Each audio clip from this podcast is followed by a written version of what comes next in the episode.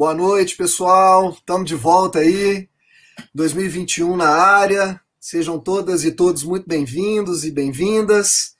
É, vamos começar o bate-bola esse ano com, com uma discussão bem especial aqui para gente. A gente já vinha cultivando há um tempo trazer essa figura aí que é o Gustavo Nolasco, né? Então, é, é, é um prazer para nós aí contar com o Gustavo Nolasco. Ele é graduado em comunicação social pela PUC, escritor, roteirista, produtor cultural e principalmente, eu acho que a maioria das pessoas conhece ele é, pela coluna que ele assina na, no Estado de Minas, no Super Esporte, semanalmente, na, da arquibancada, representando o Cruzeiro. Então, prazeraço, Gustavo, seja muito bem-vindo e obrigado pela, pelo convite, aliás, pelo aceite ao convite, né?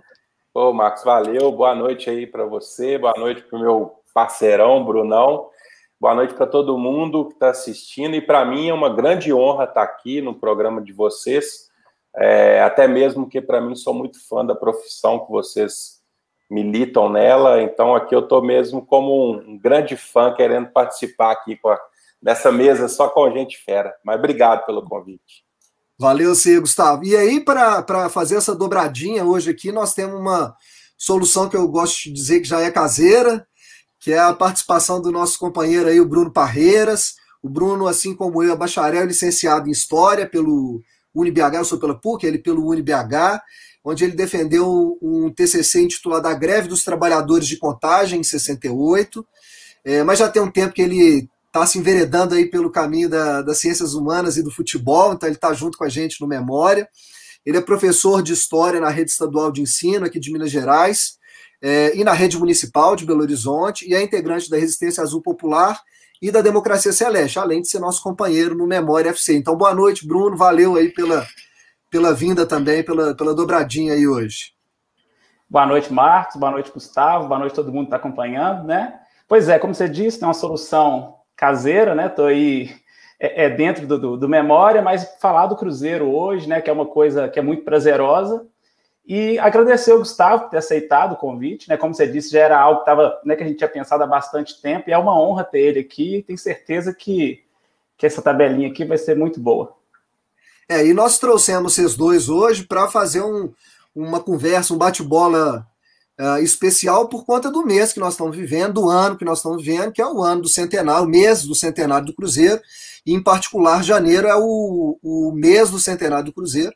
Então, esse ano todo, acho que em alguma medida a gente vai, vai vivenciar algumas comemorações uh, ao Cruzeiro Esporte Clube, né? e aí a gente aproveitou para retomar os trabalhos aqui no Memória, fazendo algumas comemorações também ao Cruzeiro. Né? E aí, assim, para abrir é, esse bate-bola, sempre lembrar que comemorar, né, no sentido etimológico da palavra, significa lembrar junta, junto, coletivamente, né, recordar é, de forma comunitária, coletiva, e é um pouco nesse sentido que a gente está trazendo essas comemorações ah, do Cruzeiro, do centenário do Cruzeiro, né, para a gente pensar um pouco junto o passado uh, do Cruzeiro, e sempre nessa perspectiva do memória, pensar o passado a partir do presente e sempre lançando luz uh, para perspectivas vindouras. Né? E aí, para a gente já abrir a, a, a, o nosso bate-papo, nosso bate-bola aqui, eu queria. Uh, vou, vou, começar pelo Gustavo, Bruno, se você me permite. Claro. Né? Uh, fazendo uma pergunta para o Gustavo, que é a seguinte: bom, Gustavo, nesse centenário do Cruzeiro, nesses 100 anos, né, não só no ano do centenário, no mês do centenário, mas nesses 100 anos de, de história do Cruzeiro, o que, que você gostaria de comemorar, de lembrar junto aqui com a gente hoje? Bom, Marcos, assim, é, eu acho que, né, eu acho muito bacana essa definição da palavra comemorar, eu realmente não, nunca tinha parado para pensar nela.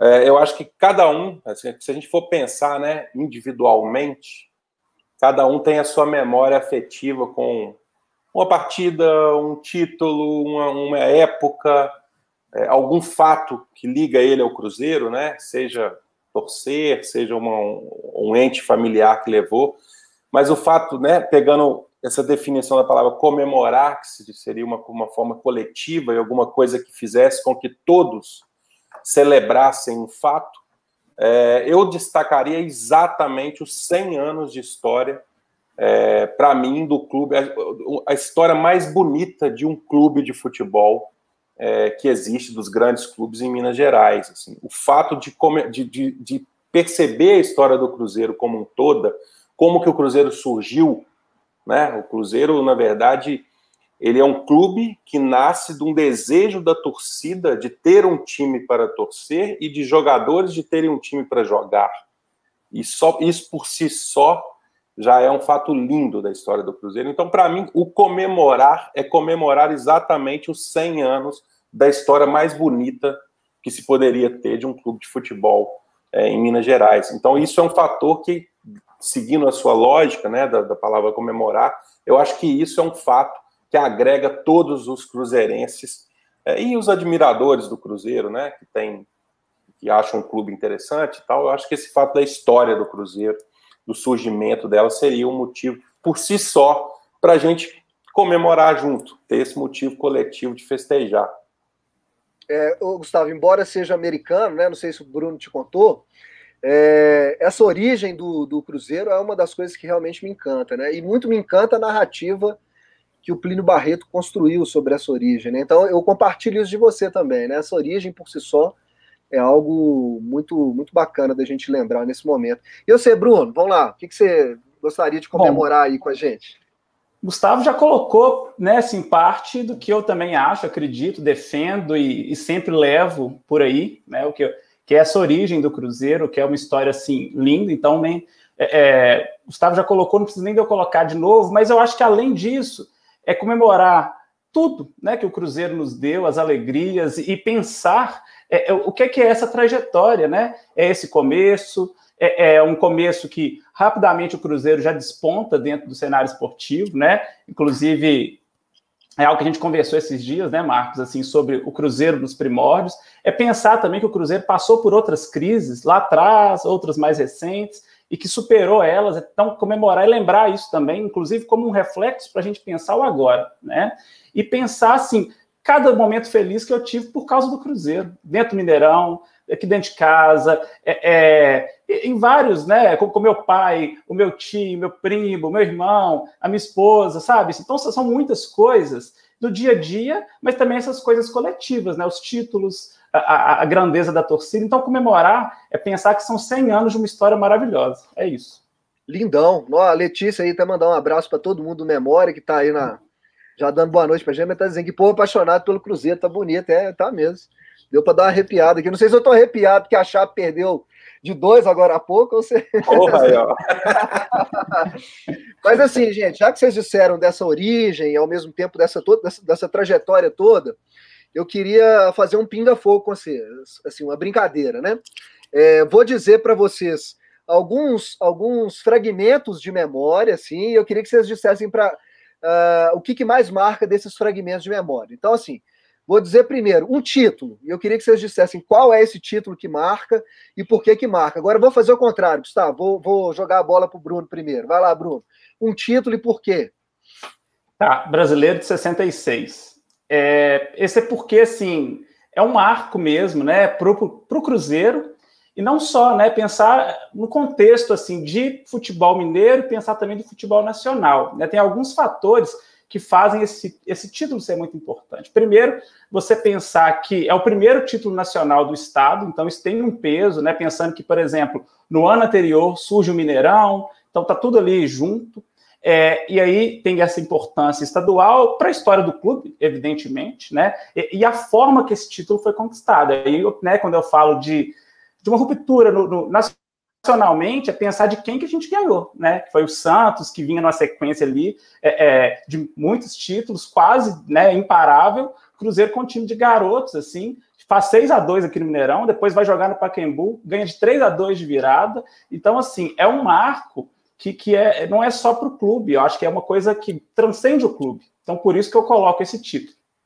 E tem uma manchete linda desse título, não sei se você já viu, Bruno, do Diário da Tarde, que foi do primeiro jogo, do 6 aqui, né? Do 6 a 2 né? No, no, Mineirão, que é quem veio, quem foi ver Pelé viu o Tostão. É um pouco isso, né? Assim. É, exatamente. e você, Gustavo? Um eu título para gente. Eu, eu ia até antes do Bruno falar, eu ia, eu ia fala assim, pô, assim, sacanagem falar com o Cruzeirense da gente ter que escolher um título, né?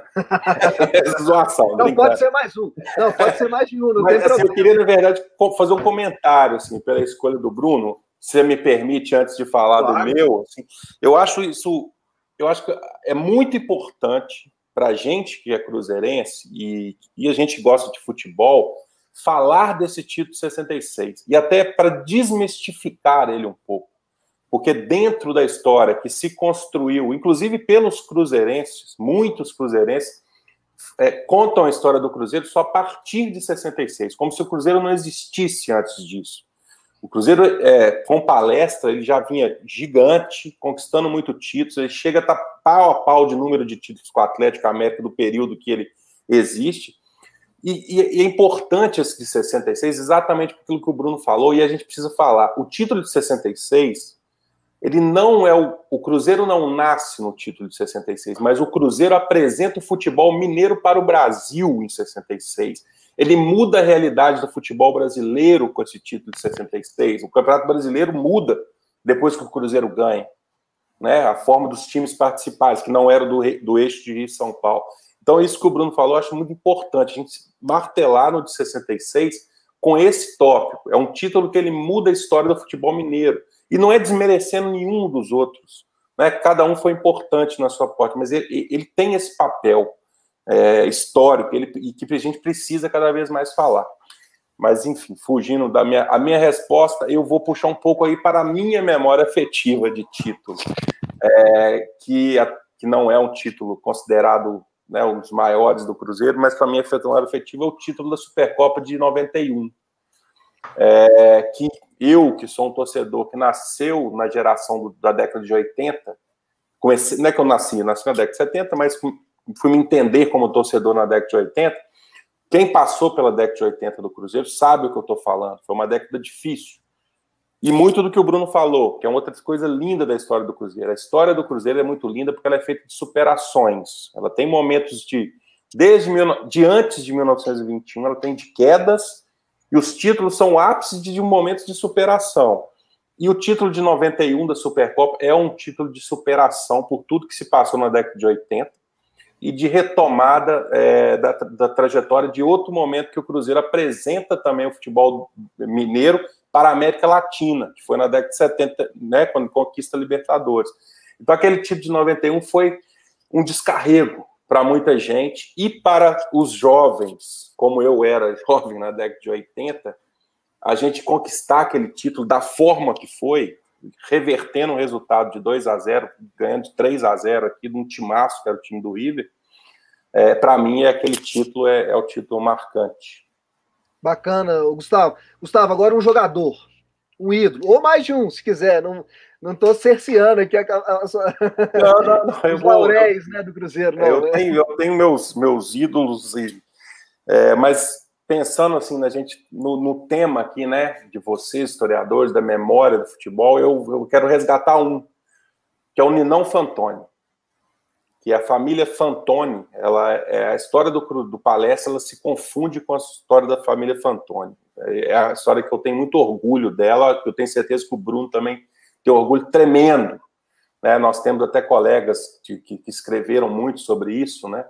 É, e o Ninão foi o, o primeiro dos Fantoni. Né? Até hoje é o maior artilheiro com média de gols da história do Cruzeiro. Era um, era um tanque para marcar gols. É, e ele foi o que abriu a história da, da, família Fantoni. A família Fantoni se mistura com a criação do palestra, com o momento de transição do nome. Né? O Ninão, é, ele possivelmente ele foi o único jogador, o único cara que foi jogador, treinador e presidente, entre aspas, do Cruzeiro, porque ele teve um, como se fosse um conselho gestor logo depois da mudança do nome, ele era um dos três é, integrantes desse conselho. Então, talvez seja o único cara que foi jogador. Eu posso estar errado, não tem da pesquisa, mas acredito que tenha sido o único jogador, treinador e presidente, entre aspas, do Cruzeiro. É, então, em homenagem à família Fantoni, eu escolho o Ninão. Bacana. E você, Bruno, um jogador? Bom, só antes de falar do jogador, só pegar um gancho na fala anterior do Gustavo para já fazer uma propaganda aqui, né? Que vai sair no Memória aí o material essa semana exatamente sobre ah, o Cruzeiro pré-60, né? Que eu já eu estou preparando exatamente porque a gente escuta muito isso. O que foi o Cruzeiro antes de 60? E às vezes até é, é gente que é envolvida com futebol e que é, não conhece essa história. Então, acho importante, e é, e é importante frisar isso, né? Mas voltando só, à pergunta. Só, só fazer um adendo, Bruno. É para dizer para o Gustavo e para quem está tá nos assistindo, né? e que vai nos assistir depois, né? Que tem essa, esse lance. É, nós vamos estrear um quadro, né, Bruno? Chamado é, Memória, Polêmica, Memórias Polêmicas, não é isso? Memórias Polêmicas. E aí, de tempos em tempos, nós vamos buscar umas memórias polêmicas para brincar. E aí, a primeira é, foi, inclusive, sugestão do Bruno, que é essa, assim, né? O Cruzeiro era pequeno antes dos anos 60, né? Tinha uma torcida pequena, né? Porque vira e mexe, a gente escuta esse papo, né? E aí o Bruno está preparando material para 60 e Letícia e eu estamos conversando alguma coisa aí do, dos anos 60, 70. É, mas essa fala do Gustavo também acho que pode até ser incorporada, né, Bruno? Mas é só para ajudar certeza. e fazer a propaganda é, aí. Valeu, é. valeu. Vai lá, Bruno. Então vai lá, um jogador mas, seu. Pois é, é, é, eu pensei em alguns aqui, mas é, tem um que eu pensei, mas eu vou deixar para falar ele na hora que eu né, acredito que você vai perguntar de técnico também, né? Pela sequência oh, que você está fazendo aí. Oh, então, eu vou guardar ele para quando eu for falar de técnico. E aí eu vou falar de dois, então, que são né, ícones mesmo, assim, é, de seu Lopes e Tostão, para ficar bem no clichê, mas, é, inclusive, lembrando aqui do aniversário do Tostão, né? Que é hoje. Mas, assim, são duas figuras que são importantíssimas na, é, na trajetória do Cruzeiro. E, e, quando alguém me pergunta assim, fala um, quem que foi o maior? Aí me dá um, uma coisa na cabeça, porque é difícil, assim. É, é, eu, eu tenho uma coisa assim com o Disseu, eu acho que o Disseu é um cara, por ter feito mais jogos, ter ficado mais tempo, talvez depois de, do fim da carreira, eu acho que ele mantém um vínculo mais. Não que o Tostão não tenha um vínculo com o Cruzeiro e tal, mas eu acho que o Disseu ele tem uma coisa mais afetiva, assim. Não sei, o Disseu me, me encanta por esse lado, o Tostão me encanta pelas palavras, além, claro, né, do, do que ele foi na história do Cruzeiro. Enfim, mas vou citar os dois aqui porque são figuras importantíssimas. É um clichê, um clichê que é, nunca é demais repetir, né? Sim. É, e, e, aí mata a nossa curiosidade. Então, qual é o treinador que jogou bola? Pelo jeito é, é isso, né? Que você ia dizer. Qual é o jogador é. que foi treinador? Que, qual é o seu treinador, então? Vamos lá para comemorar. Aí eu vou falar de outro membro da família Fantoni, que é o Nijinho, né? Que o Nijinho, assim, que é um destaque, não só do Cruzeiro, né, mas do futebol, lá no, né, nos primórdios do Cruzeiro, no período. Ele é um jogador do período palestra, mas que também está no período do Cruzeiro, ele pega essa transição e ele é o terceiro treinador do Cruzeiro em número de jogos. Então, assim, ele tem uma quantidade grande de jogos enquanto jogador, enquanto treinador, né? É, inclusive, é, quando eu falava, por exemplo, das crises que o Cruzeiro supera, é, essa crise de agora né, realmente é muito grande, mas até então a maior crise era foi aquela dos anos 40 para os anos 50. E o Cruzeiro ganha o tri mineiro no final dos anos 50, com o Nijinho no comando, né? Final dos anos 50, começo dos anos 60, o Nijinho era o técnico. Então, eu vou citar ele pela história no Cruzeiro, pela é, é, por, por, esse título, né? Saindo dessa crise, por tudo que ele representa na época palestra, na época Cruzeiro.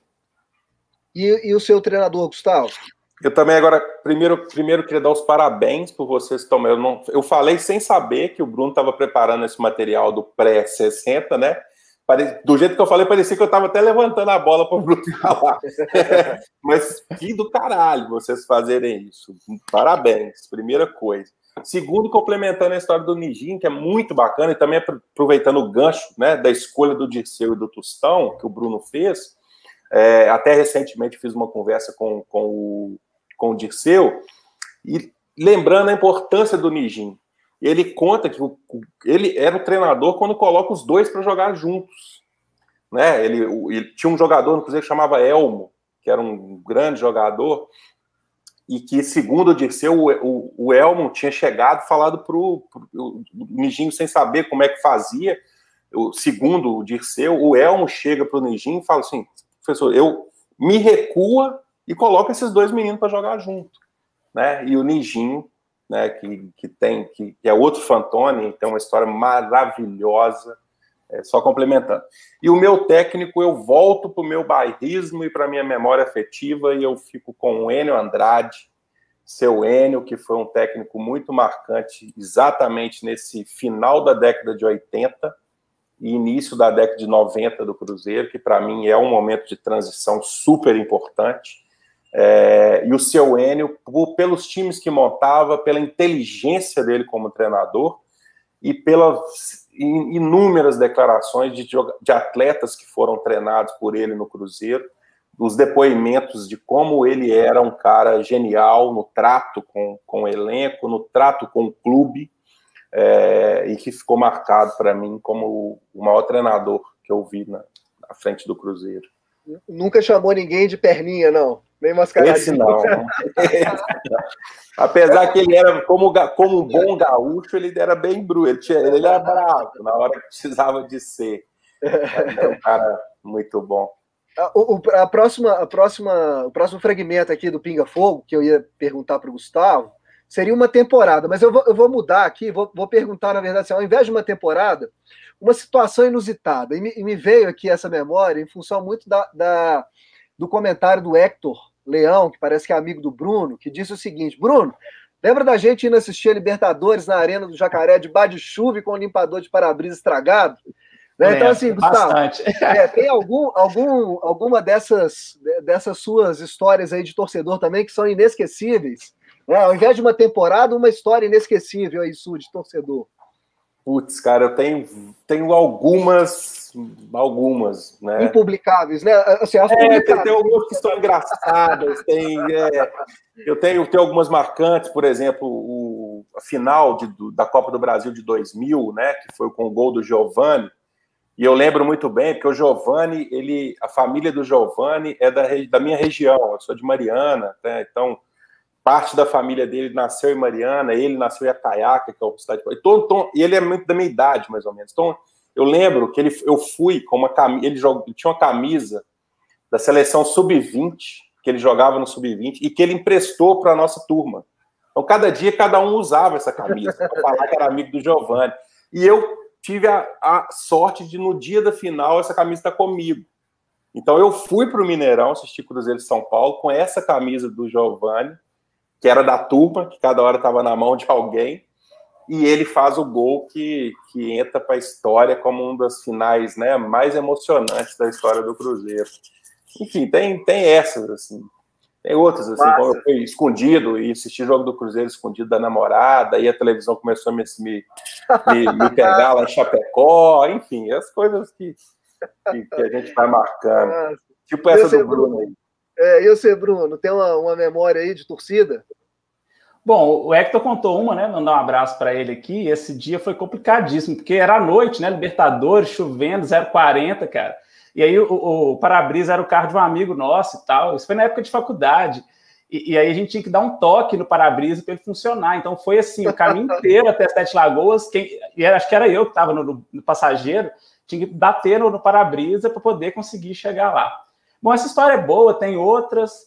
É, tem uma que, que já até contei para o Gustavo uma vez que ele reuniu vários casos, né, para poder colocar em crônica, que eu conheci minha companheira, né, a Bruna, é, é, coincidentemente, né, Bruna e Bruna, no Mineirão, no jogo do Cruzeiro. Assim, a gente veio namorar uns três, quatro meses depois, mas eu conheci ela no Mineirão, no Campeonato Mineiro de 2013. Assim, era um jogo bem mais ou menos assim, quarta-feira à noite. Foi logo depois da, da o Mineirão foi reinaugurado no domingo, aí teve um jogo no meio de semana. Então foi nesse jogo. Então, essa história eu sempre conto também, que eu acho interessante, né? A gente se conheceu, namorou, agora somos casados. Lindo, bonito demais.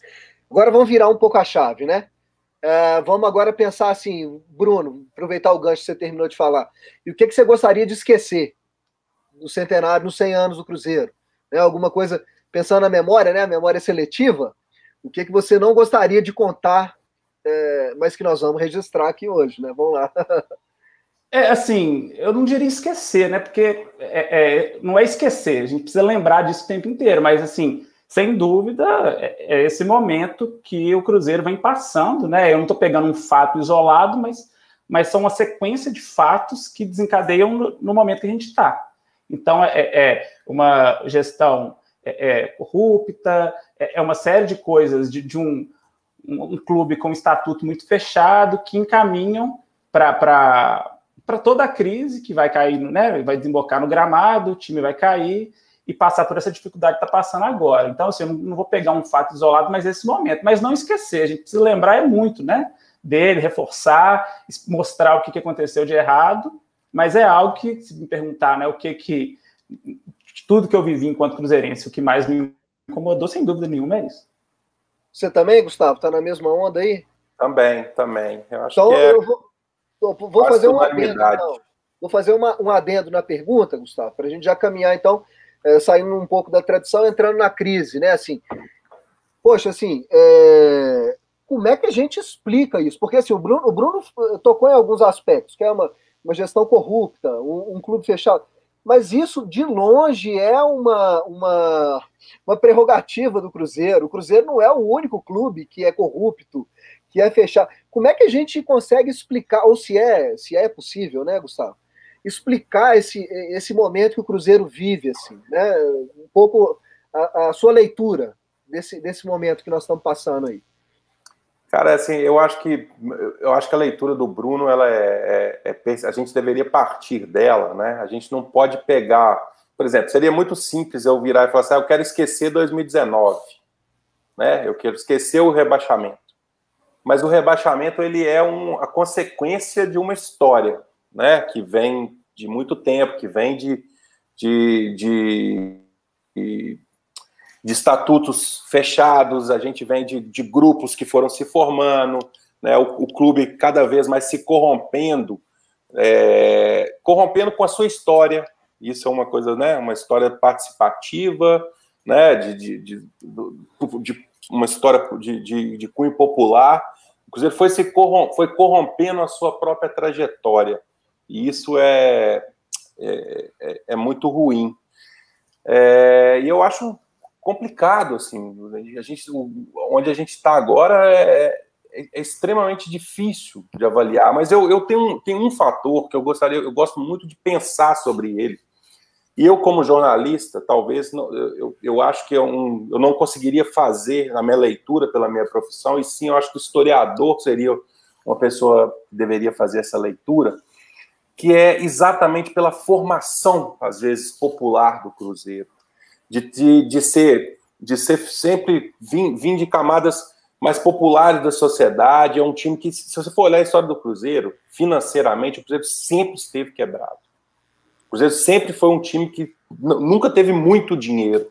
Talvez na década de 90, o Cruzeiro conseguiu, pela quantidade de títulos e vendas de jogadores, que era um volume alto, né? Que foi quando o Cruzeiro vendeu seus jogadores pelos volumes mais altos. E querendo ou não, o Cruzeiro fez patrimônio, isso tem que ser lembrado, né? Não é exaltando ninguém, mas o Cruzeiro comprou a Toca da Raposa 2, o Cruzeiro comprou a sede, é, a sede administrativa.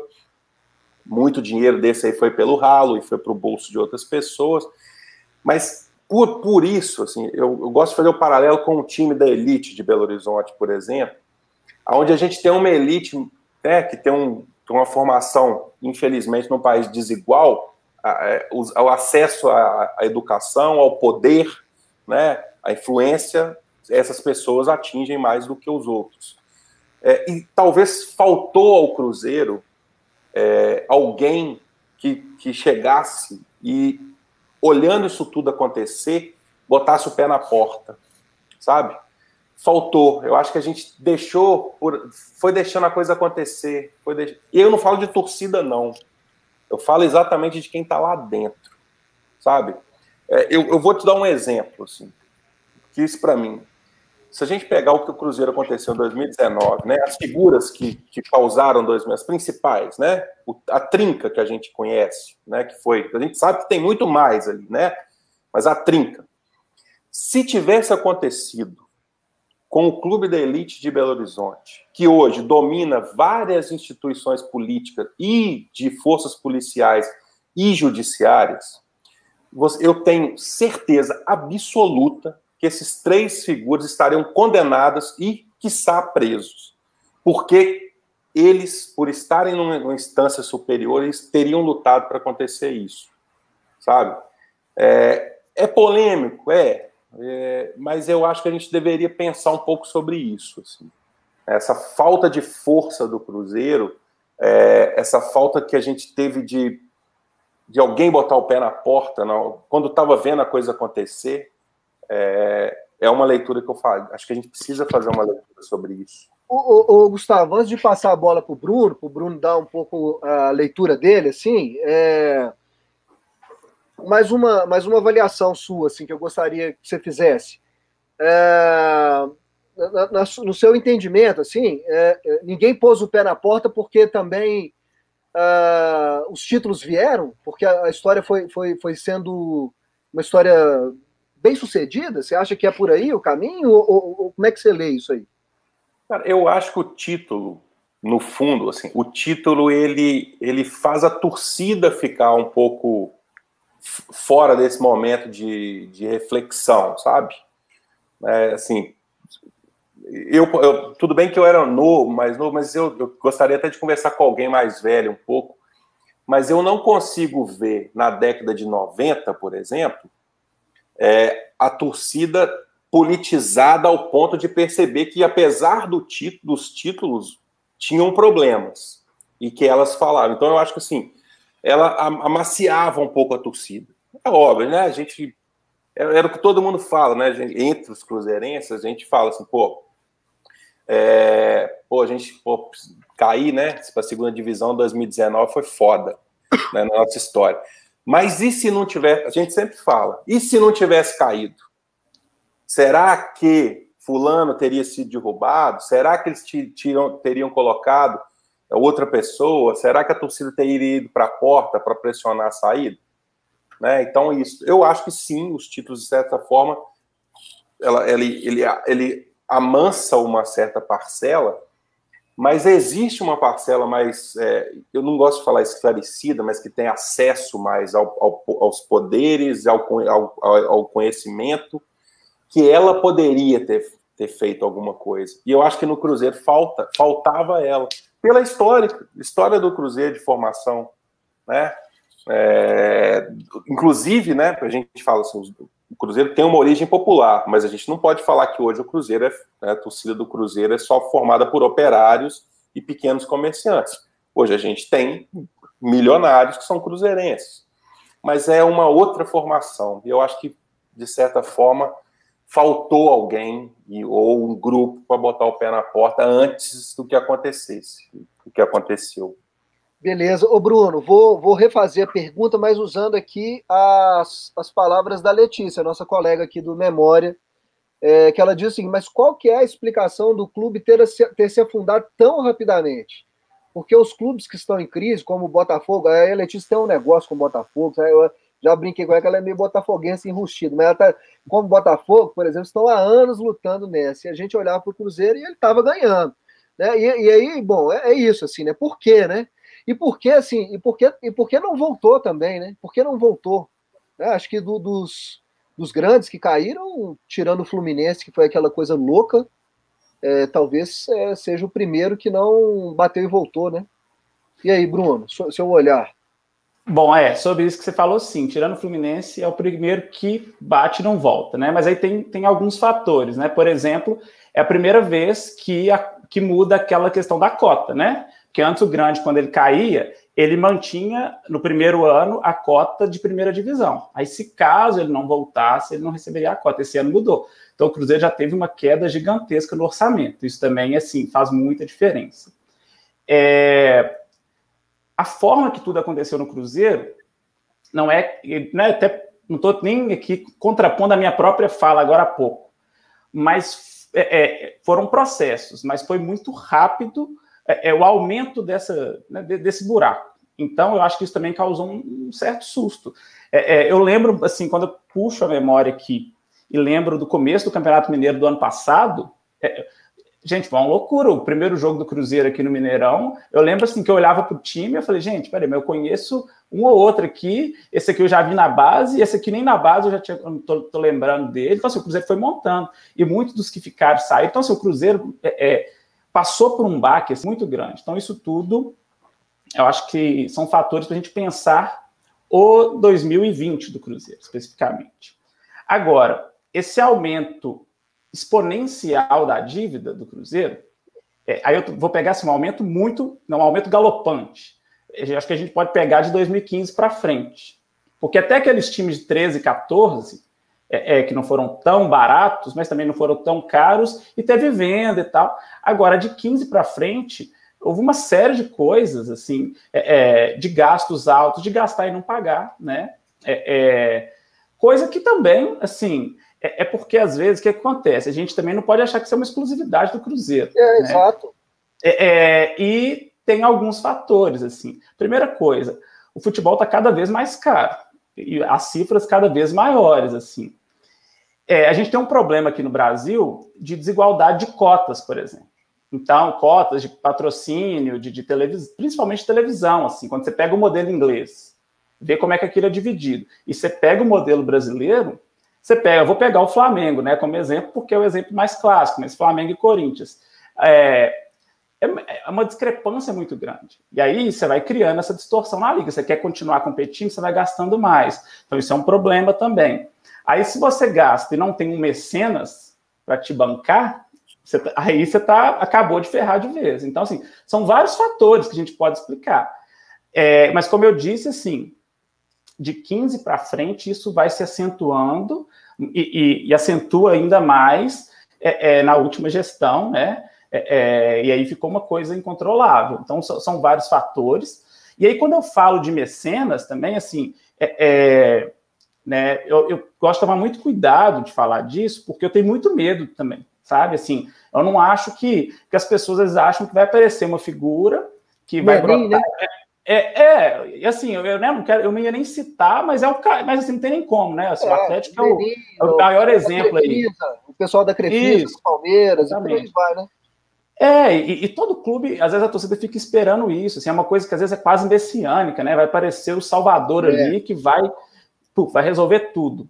É, só que assim, ninguém faz as coisas de graça, né? É, isso é muito perigoso, assim, porque a figura que coloca o dinheiro ali, é, é uma hora isso vai ser cobrado, ou, ou, ele, ou, ele, pode sair e aí o buraco vai ficar para você, assim. Então você pega clubes, por exemplo, no caso né, do Atlético, por exemplo, o Atlético tem uma dívida altíssima, assim, tá, tá gastando muito, muito, né? Com acordos lá com o Menin, enfim, não sei o que, que vai se dar lá, mas, mas é um risco o próprio Corinthians, que não é esse caso de ter um mecenas, mas que tem uma dívida estratosférica, assim, é, é que é, é, tem receitas muito maiores, né, nessa desigualdade que eu pontuei agora há pouco, mas que também corre o risco. Então, assim, eu estou aqui falando de várias e várias coisas, porque eu acho que não tem um, um, uma resposta só, mas são vários fatores para a gente pensar, e não só no Cruzeiro, mas nessa estrutura do próprio futebol brasileiro.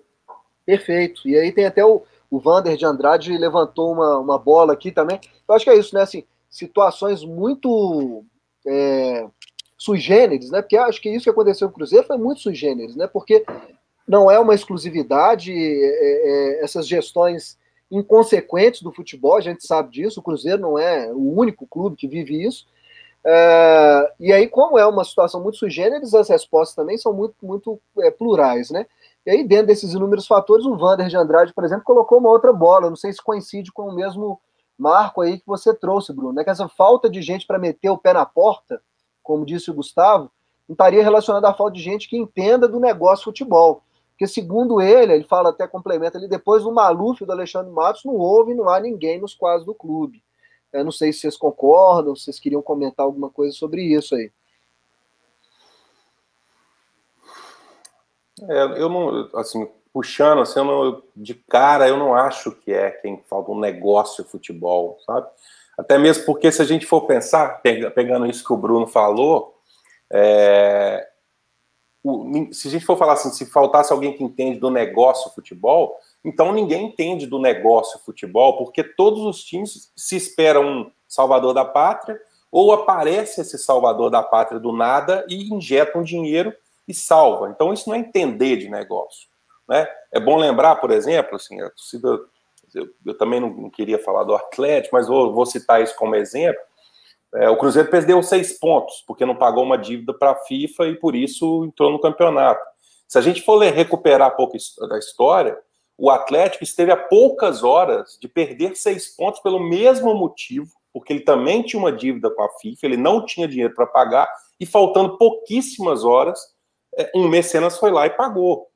Né? Então, assim, isso é entender do negócio, futebol? Isso para mim não é entender. Sim, com todo respeito, eu acho que a, eu acho que esse novo futebol, é, eu acho que todo mundo ainda tem que é, entender como vai sobreviver, inclusive nas desigualdades que o Bruno falou, que cada vez ficam maiores. Né?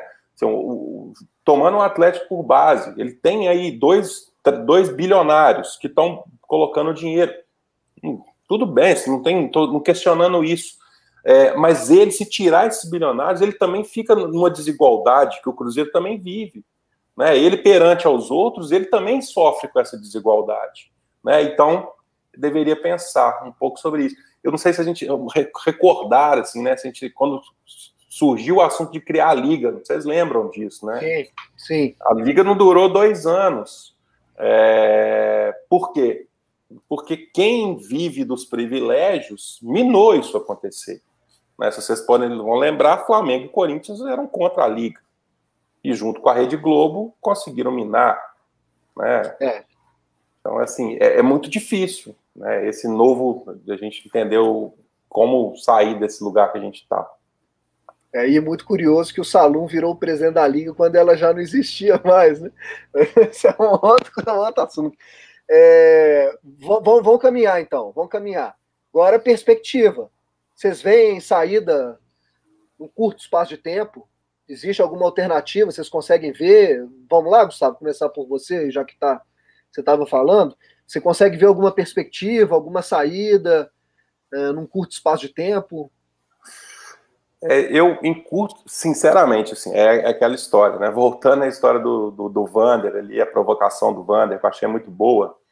É, eu não, é isso que tá. Eu, em curto espaço de tempo, sabendo das dificuldades a curto prazo que o Cruzeiro tem, eu não consigo ver uma solução que não seja exatamente a que todo mundo espera, que é alguém injetando um dinheiro no Cruzeiro para que ele sobreviva um ano, consiga arrumar as coisas e depois volte a, a andar de uma forma um pouco menos dolorida, assim porque o caos que o Cruzeiro está neste momento é muito difícil a gente. Ele é, ele é diário, né? Então, assim, daqui a, daqui a duas semanas vai virar outra folha de pagamento. Se o Cruzeiro não paga essa folha daqui a duas semanas, o elenco inteiro, se quiser, vai embora. Então, como é que a gente vai. Assim, qual solução que não seja a messiânica em duas semanas para resolver? É, eu, acho, eu acho eu, sinceramente, é o que eu tenho batido, inclusive, batido muito na tecla nas minhas duas, três últimas crônicas, que ou os lados do Cruzeiro que estão doloridos entre si abaixam as armas e sentem, sentam e resolvam as coisas, ou a gente está num caminho muito complicado. E aí, Bruno? Bom, eu, eu né, caminho também muito parecido aí com, com o que o Gustavo falou, é, no que diz respeito a curto prazo. Assim, é, realmente é uma coisa assim, dificílima, né? Assim, e na hora que eu levantei aqueles pontos, eu acabei não falando também da pandemia, né? Que é claro que afetou todo mundo, assim, mas pô, eu fico, eu fico pensando assim, pô, se a torcida tivesse no campo, por exemplo, nessa Série B 2020, sabe? Assim, é, essa né? é a né? pergunta do, do Eduardo, Eduardo, Eduardo. Para quem não sabe, o Eduardo Stilac é o nosso Delani, dos filhos do Delani, da coluna do Lucas, né, que escreve lá para o Memória. Ele pergunta justamente isso, Bruno, que a falta de torcida nos estados devido à pandemia atrapalhou a subida para A ou o perfil exigente, aí é uma fala de um atleticano, é óbvio, vou ter que dizer, né? Da torcida acabaria por atrapalhar, deixando o clima dentro de campo mais, mais conturbado. O que, que você acha aí? Você acha que isso impacta a falta da torcida? Eu, afirmo categoricamente que atrapalhou, assim, sem sombra de dúvidas. É, é isso foi uma coisa assim que, que, que, foi me incomodando muito ao longo do ano, assim, sabe? Eu falei, pô, eu queria estar ali, né? É, é obviamente que eu defendo, tá, gente, o, não ter público no estádio, né? Não estou falando que era para ter, não, pelo amor de Deus, mas assim, pensando no mundo sem pandemia. É, é, é eu, pô, a gente tivesse ali, né, assim, a gente que é acostumado a estar todo jogo no Mineirão, assim, isso faz uma falta danada. Ver o jogo na televisão é horrível, assim, você ficar vendo aquele Mineirão vazio, e sem dúvida, assim, é, é faz falta para qualquer time. E, e, quando você é o time né, com a maior torcida de um campeonato, né, no caso da Série B, isso seria um diferencial do Cruzeiro, como foi para to todos os clubes né, é, que caíram, o próprio Atlético, é, é, Palmeiras, Corinthians, Vasco, enfim, todos os clubes de massa que caíram passaram é, é, por isso. Então, isso fez muita falta para a gente, assim, sabe? Então, acho isso foi um complicador. Mas voltando aqui, assim, acho que a gente é o mesmo caso de apontar quais foram os problemas. A gente também começa a apontar, assim, algumas medidas de solução. Do ponto de vista financeiro, assim, é uma coisa que eu acho que o Cruzeiro faz mal há muito tempo, assim, é, é, o trabalho com a base. Assim. Isso é fundamental. O, do ponto de vista do campo e bola, do time jogar, de você ter boas peças, e, e de depois lapidá-las e fazer dinheiro, que infelizmente a gente do mercado sul-americano é, é, né, nessa lógica é, é, desigual do futebol europeu em relação aos outros continentes, a gente precisa dessas vendas. assim. Então, acho que se o Cruzeiro trabalhar melhor a base, e o Cruzeiro tem bons nomes, mas por uma série de coisas, assim, que a gente que está de fora, às vezes, até deduz, mas não consegue explicar com. não pode afirmar, mas tem um tanto de coisa. Você fala, pô, tem que ter uma coisa mais correta ali dentro. Então, eu acho que isso é, é, é um fator. É, a gente precisa organizar melhor essa base para usar os jogadores e vender. E o clube precisa de passar mais credibilidade. Né? É, é, e quando eu falo credibilidade, óbvio que eu não estou falando da história do Cruzeiro, da quantidade de torcida, mas credibilidade das correntes internas, que era o que o Gustavo estava apontando.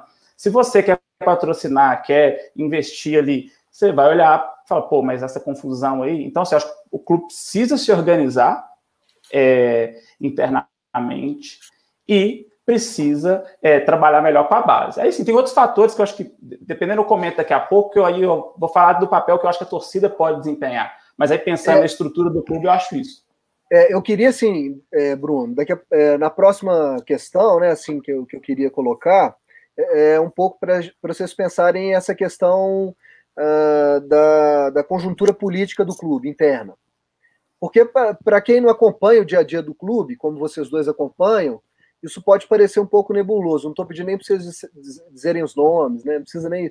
Mas assim, para a gente entender um pouco em que pé que essas coisas estão, e, e, mais ou menos é, o Gustavo tinha dito, né? Das duas partes condoídas se, se acertarem, o Bruno disse de, de, de, alguma corrente interna, enfim.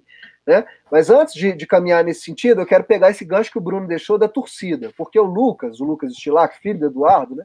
Que aí é o nosso colega aqui do, do Memória, é, faz uma pergunta para vocês dois nesse sentido. Como é que a, a, torcida pode ajudar nesse crescimento do Cruzeiro, junto com a ajuda desse dinheiro? Assim, vocês veem alguma, alguma saída pela torcida? A torcida tem alguma, alguma possibilidade de jogar esse jogo político? Né? Assim, para além da questão financeira, que eu acho que hoje talvez a, a grana que vem da torcida é muito, muito é, insignificante perto do que, do que os clubes precisam, né? que eu acho que o que vem mesmo é TV e patrocínio e tal. Mas a torcida consegue jogar esse jogo? Vou, vou começar pelo Bruno, que deixa. Acho que vale a pena aí. Vamos lá, Bruno. Ó, então, é uma coisa que eu tô, até estou tentando cada vez mais me aproximar por achar que é necessário. Às vezes tem que ter muito estômago, assim. É, é, e tem hora que você fala assim, pô, não tem, mas aí eu falo, não, eu vou ter. É, né, até no, no, texto que eu publiquei um tempo atrás, que, que o Memória repostou, né, no dia do centenário do Cruzeiro, eu comento que eu me associei é, é, ao clube de lazer. Eu tenho até que explicar, porque às vezes as pessoas não vão entender, porque é uma coisa absurda, assim.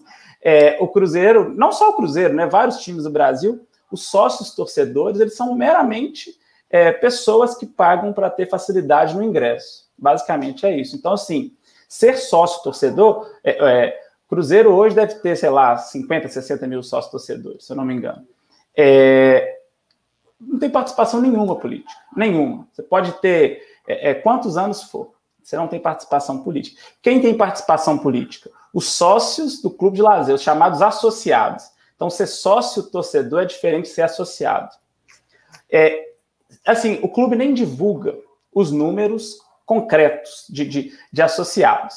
Mas pelo que a gente ouviu falar na, na última eleição e tal, o clube tinha cerca de 2 mil associados em condição de voto. Ou seja, são essas pessoas que definem os rumos. É, é, muito pouco. E mesmo assim, de uma maneira muito engessada, assim, sem querer prolongar demais para explicar o Estatuto do Cruzeiro, porque é muito difícil explicar aquilo ali, mas assim, você tem uma estrutura que os associados eles podem votar para o conselho, então você forma um conselho, esse conselho que elege os presidentes, né, o presidente e elege é, a mesa diretora, o, o conselho fiscal, e mesmo assim, nas assembleias há peso de voto.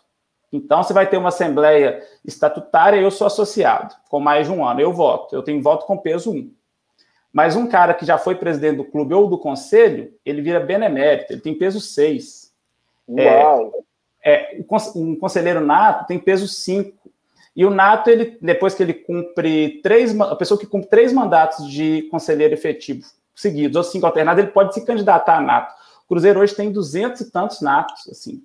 Sabe? Então, assim, é muito difícil você conseguir vencer esse pessoal. Por isso que eu falei, tem que ter estômago. Agora, está havendo um movimento na torcida do Cruzeiro de adesão ao clube social, que ganhou muita força agora no final desse ano, né, do ano passado, começo do ano agora, janeiro. Tem várias pessoas é, é, fazendo adesão. Eu acho que é um caminho. É um caminho que ele é tortuoso porque a estrutura é feita para não mudar. Agora, se a gente entra em massa e começa a, a, pautar lá dentro, a ocupar o espaço que esses caras ocupam, a gente começa a, a ser visto, a, a né, a, colocar a nossa ideia em prática. Então, eu acho que sim, mas a gente precisa de uma adesão em massa. E, infelizmente, os valores são caros. Assim, não é todo mundo que vai ter condição de fazer isso. Esse é um ponto que me incomoda muito. assim, Essa divisão também pelo valor. Né? Não que eu tenha tranquilidade para pagar, mas eu foi uma escolha que eu fiz, abrir mão de, de, de, outras coisas, porque eu acho que o momento é drástico. Então eu, eu vou tentar. Mas é difícil, inclusive, eu falar, vamos associar, eu sei que nem todo mundo vai poder.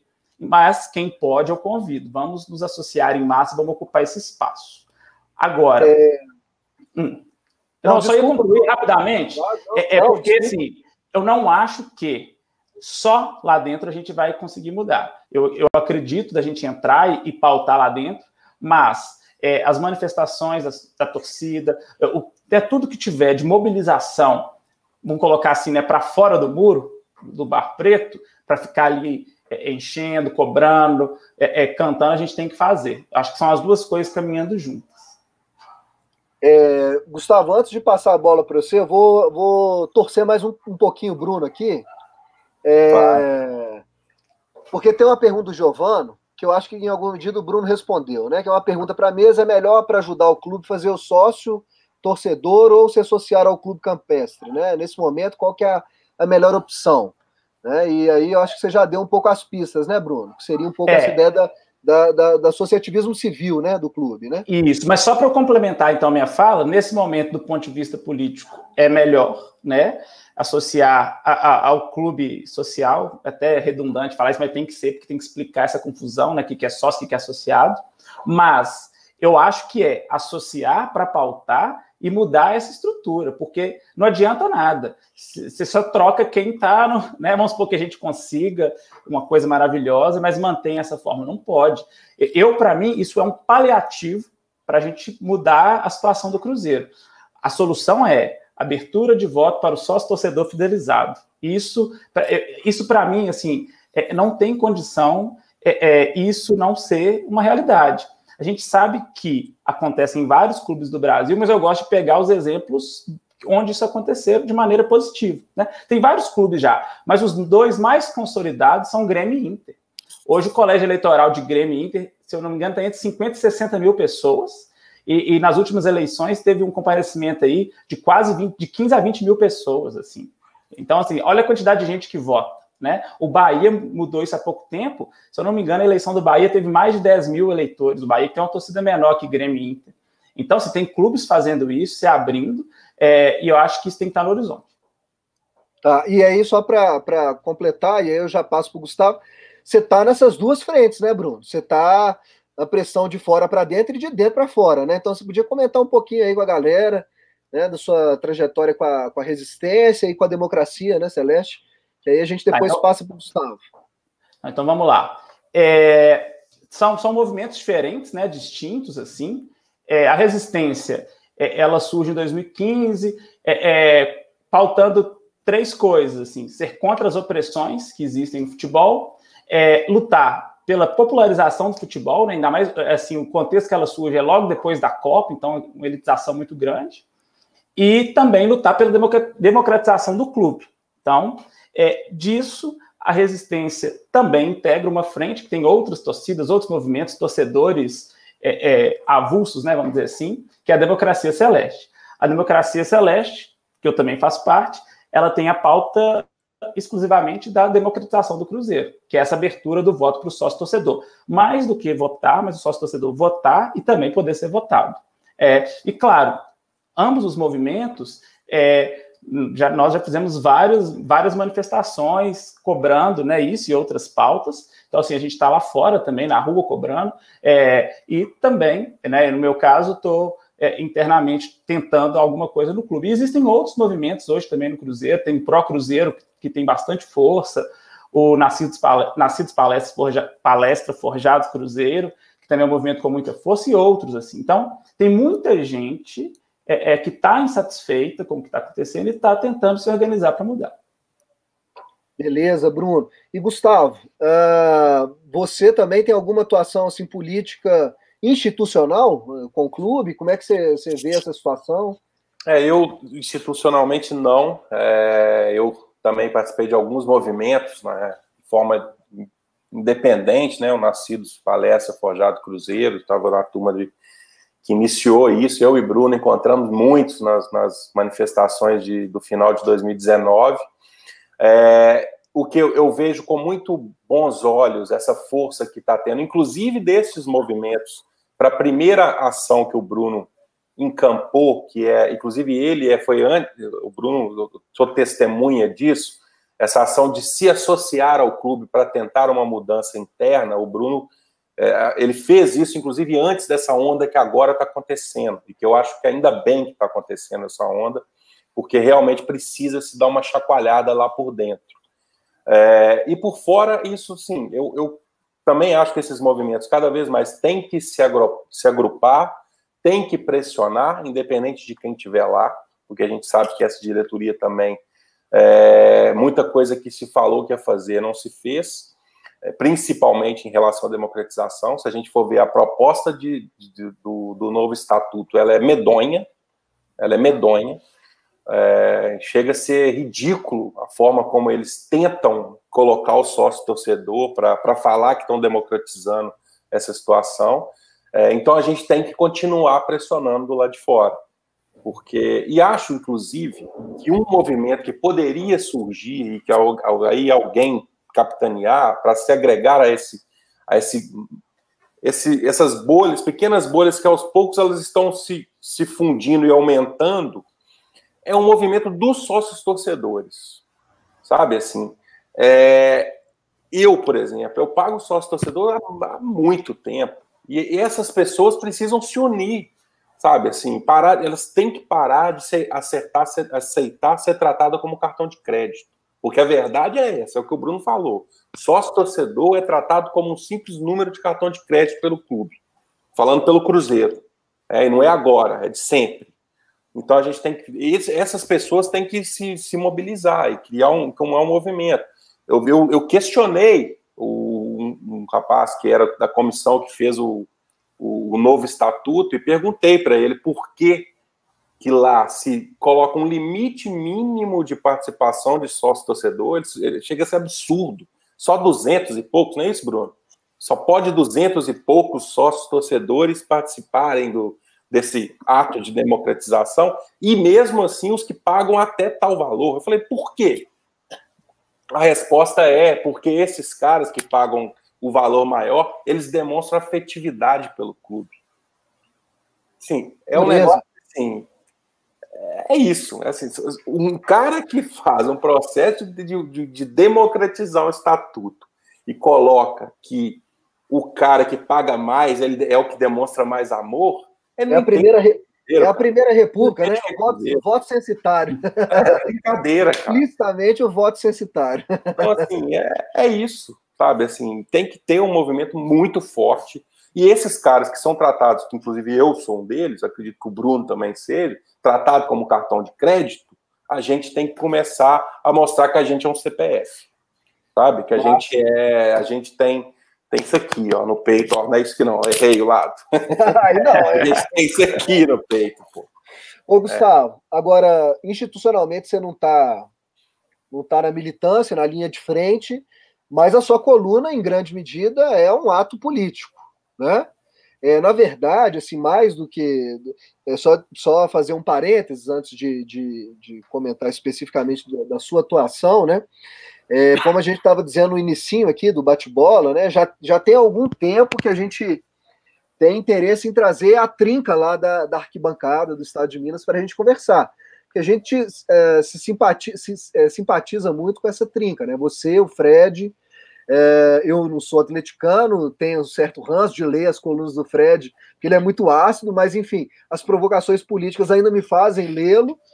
E eu gostava muito de ler o Paulo Vilara, que infelizmente não, não escreve mais para o Estado de Minas. Então a gente gosta muito dessa trinca, a gente vê uma trinca com, uh, com uma militância política muito legal. E eu queria saber um pouco desse seu papel, assim. O que, que a sua pena é, o que, que você acredita que a sua pena, a sua caneta é capaz de, de fazer? Como é que você tem trabalhado aí com, com a sua coluna é, na arquibancada lá do, do Estado de Minas? É, eu penso muito nisso, Marcos. Assim, eu até participei de um podcast com um cara sensacional, que é o Vinícius, amigo meu e do Bruno, da Resistência, que é um cara Vini, genial.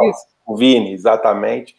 E ele me, me perguntou sobre isso, das minhas crônicas. E eu falei para ele, falei, cara, a única coisa que eu sei fazer na minha vida é escrever é, é o meu ganha-pão e é a minha ação política, é escrever.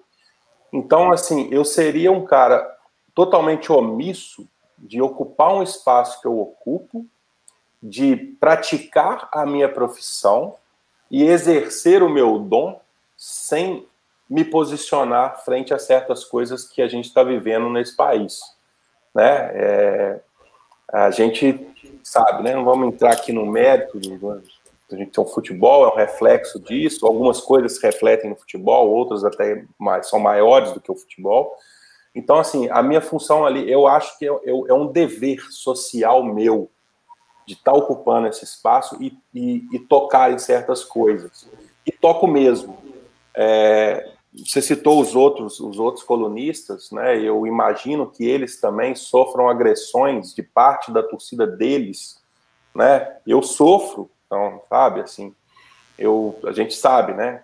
A gente é, ocupa um lugar também onde tem que se criar, de certa forma, um certo personagem, né? De, de defender o time, dar uma estocadinha no outro, né?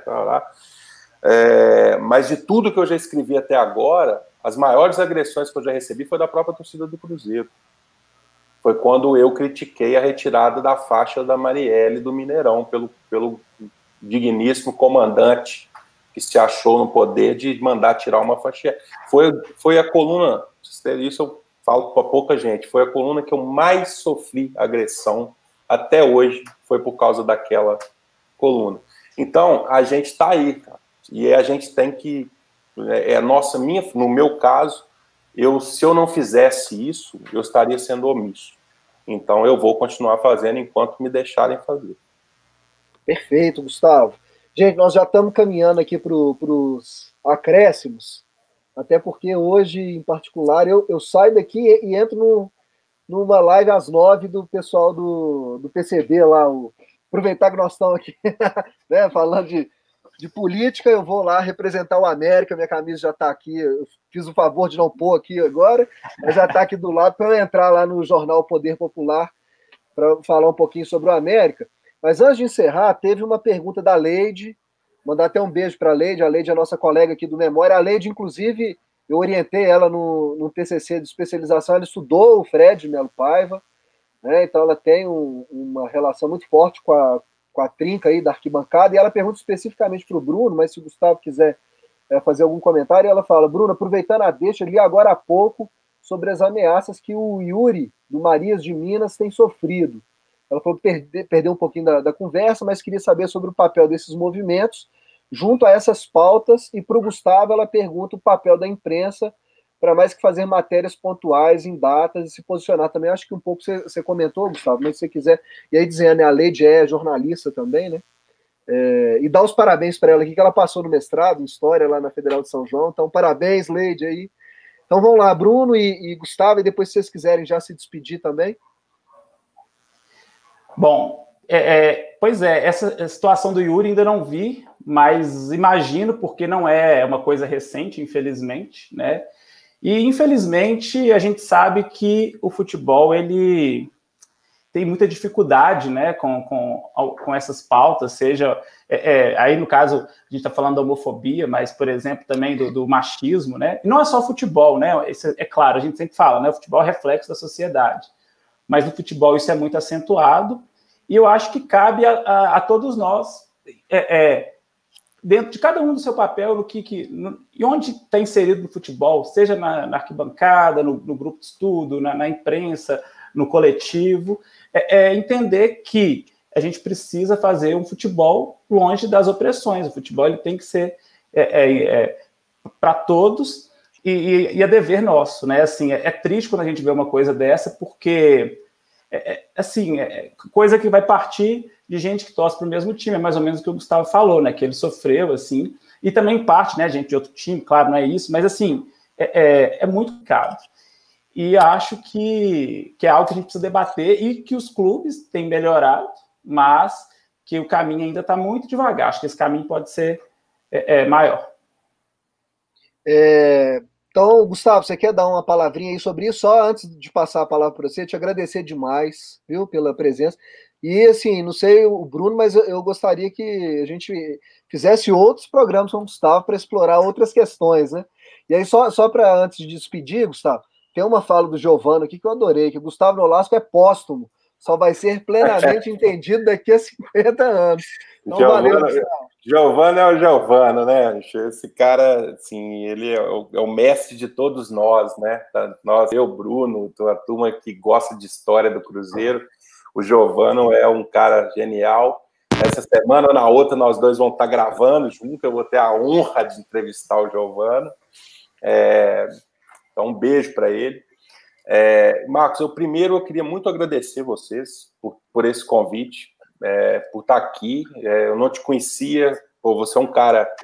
Você me faz lembrar o maior americano que eu conheci e que foi um dos caras mais bacanas que passaram na minha vida, que era meu tio Lício, que falecido, um americano porreta do Barreiro, que e assim, o seu jeito legal de ser me fez lembrar do meu tio Lício, é, que era um americano que, porra, me emociona de falar dele.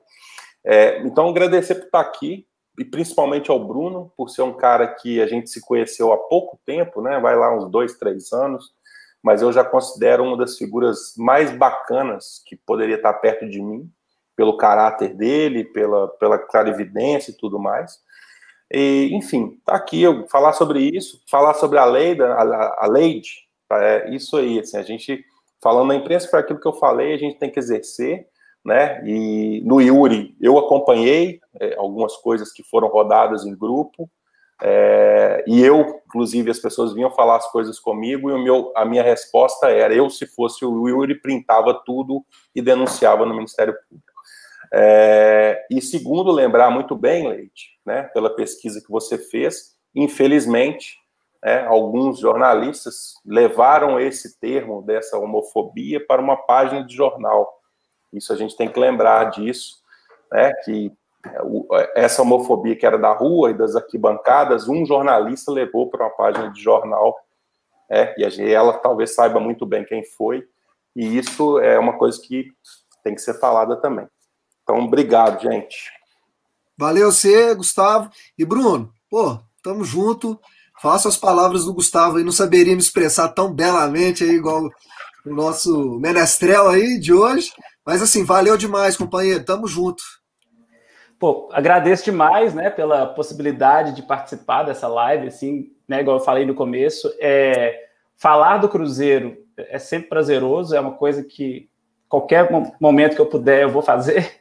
É, agradeço as palavras, né, e do Gustavo, sua agora também, assim, fico feliz de escutar, assim, é muito importante e considero muito vocês dois também, então foi um momento para além né, de falar aqui do Cruzeiro, mas de uma conversa mesmo, que foi muito gostosa, muito prazerosa. E é isso, vamos seguindo. Valeu demais. E aí, assim, gente, agradecer demais quem está aí na, na, na, nossa assistência, na nossa arquibancada, é, quem vai nos assistir depois, enfim, valeu demais pela força. Só fazer um, um. muita gente aqui que eu conheço, o André, da, da Resistência, enfim, né, tem uma galera que passou aqui na linha aqui dando, dando um salve, então um salve para todo mundo, um beijo para todo mundo. E aí, só fazer uma ressalva: o Pedro uh, uh, parabenizou falou, Marcos, excelente o seu programa. Pedro, não é meu, assim, né? É, eu, enfim, eu junto com a Letícia Marcolan e a, e a Mariana Brecha, inventando essa bagaça aqui que é a memória, mas enfim, não é meu, sabe? Assim, a ideia é que a gente tá aqui junto, sabe? Então, é, até aproveitar, deixa eu dizer assim, né? Vai lá nas nossas redes sociais, vou até colocar aqui o tiquezinho, né? Vai lá nas nossas redes sociais, a gente ainda tem essa semaninha aí, né, Bruno, para pensar um pouco Cruzeiro. Eu tenho um textinho que, que deve estar para ser publicado aí no Ludopédio sobre o, o Plínio Barreto. Então, enfim, tem muita coisa para soltar ainda sobre o Cruzeiro essa semana. E pensando no futebol para dentro e fora das quatro linhas, né? Que eu acho que é isso, uma grande manifestação cultural, a gente tem que, que pensar né, o, o, país a partir do futebol.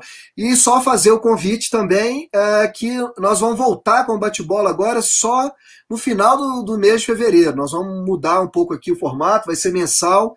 Então nós vamos voltar em 22 de fevereiro, sempre a última segunda-feira uh, de cada mês. E, bom, nós estamos aí é, articulando o que nós vamos fazer ainda para o mês que vem, mas fiquem ligados aí nas nossas redes sociais que a gente divulga. E aí só vou aproveitar fazer o último merchan Sair daqui, quem quiser, vai lá para o jornal, é, no YouTube também, jornal O Poder Popular, a galera do PCB lá vai reunir uh, um debate bem legal sobre futebol e política com cinco representantes dos cinco primeiros clubes da Série B.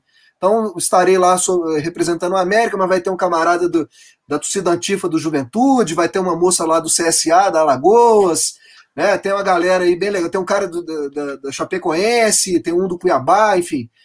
Estaremos lá daqui a pouquinho. Quem, quem quiser prestigiar será muito bem-vindo. Né? E um grande abraço, gente. Assim, eu acho que como tá todo mundo morrendo de saudade de estádio, eu vou soltar a vinheta aqui com a, a torcida cantando para a gente encerrar. Falou? abraço, valeu, galera. Até a próxima.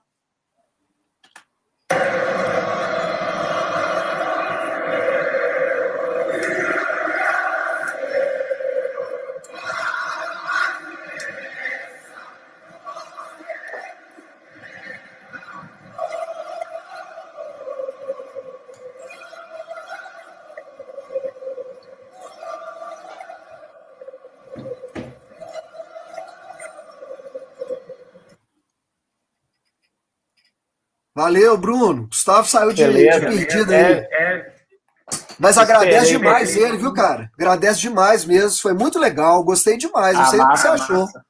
Não, achei muito, não, achei bom. muito bom. Foi bom, não foi? Foi legal, né? Com dois microfones? Dois microfones? Não, né? Não. não, acho que não. Pode ser algum problema do. Ah, não, tranquilo. Mas foi ótimo, cara. Gostei muito. Acho que. Ah, eu também. Depois eu vou dar uma olhada. Os comentários ficam lá no YouTube ou não? Eu acho que ficam quando você seleciona é, para acompanhar o bate-papo em tempo real da gravação. Tem uma ah, opção tá. lá, quando você põe para assistir, tem uma opção lá que você fala ah, acompanhar o bate-papo em tempo real. Aí você ah, consegue mas... recuperar. Beleza? Aqui, agradeço demais, Gustavo, e valeu demais aí a participação, hein? Não, valeu demais bom, cara, Aí eu vou tentar gravar o, o áudiozinho amanhã. Tá, vamos fazer o seguinte.